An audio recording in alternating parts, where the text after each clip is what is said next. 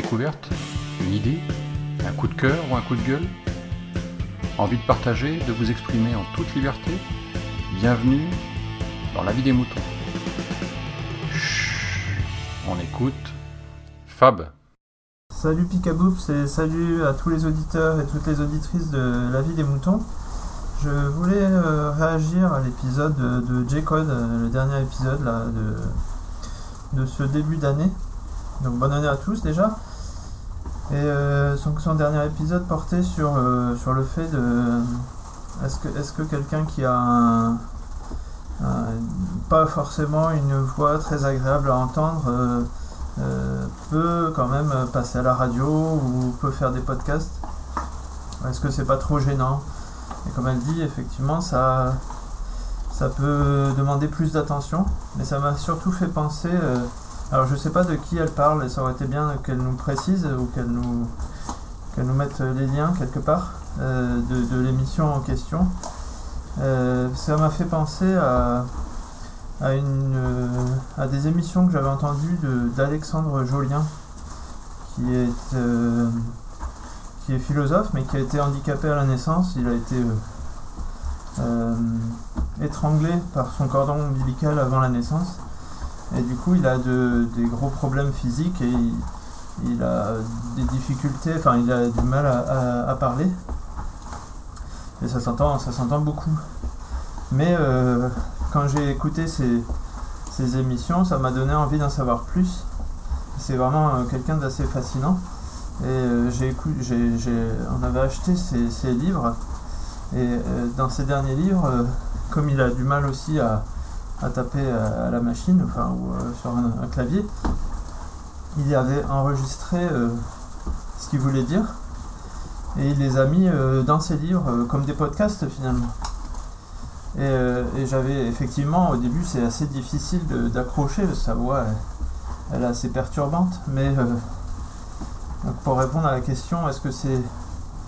Est-ce que, est que quand même ça peut, ça peut se faire de, d'avoir, de faire un podcast un enregistrement radio malgré une voix euh, euh, bah, qui, qui a, du mal à s'exprimer, qui n'est pas forcément la voix, euh, la belle voix bien ronde, bien agréable à écouter Bah oui, parce que on, finalement on s'y fait, on s'y fait très vite.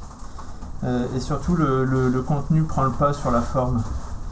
Et je crois que c'est, ce qu'on pourrait dire de- des podcasts en général, c'est que euh, oui, parfois la voix peut nous gêner au départ, mais euh, le contenu va, va, va prendre le pas et on va s'habituer au flux, à- au timbre de la voix, et ça va plus nous gêner. Et euh, ça peut, si, vous êtes euh, grand amateur de podcast, vous allez sans doute écouter euh, des, des choses qui viennent d'autres régions que chez vous, d'autres pays, donc avec des accents très différents. Moi, euh, personnellement, j'en écoute euh, qui viennent euh, du sud de la France, du nord de la France, du Canada, de la Suisse, de la Belgique. Et, oui, au début, les accents ou les tournures de phrases sont gênantes, et puis on s'y fait.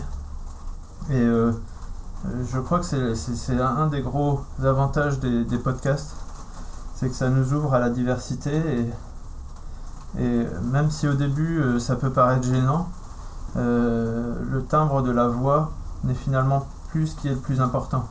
Alors après, il faut, faut quand même que ça reste audible et parfois effec- effectivement ça peut demander plus d'efforts de concentration, mais si, euh, si le, le cadre d'enregistrement euh, n'est pas trop perturbé par des bruits, par une, qualité, une qualité sonore qui serait trop mauvaise, eh ben, on, on se fait à, à la voix de celui qui nous parle, et si on est intéressé par ce qu'il dit, bah, on n'y fait plus attention. Donc euh, bah, je peux vous recommander de- d'écouter euh, Alexandre Jolien parce qu'il dit des choses très très intéressantes.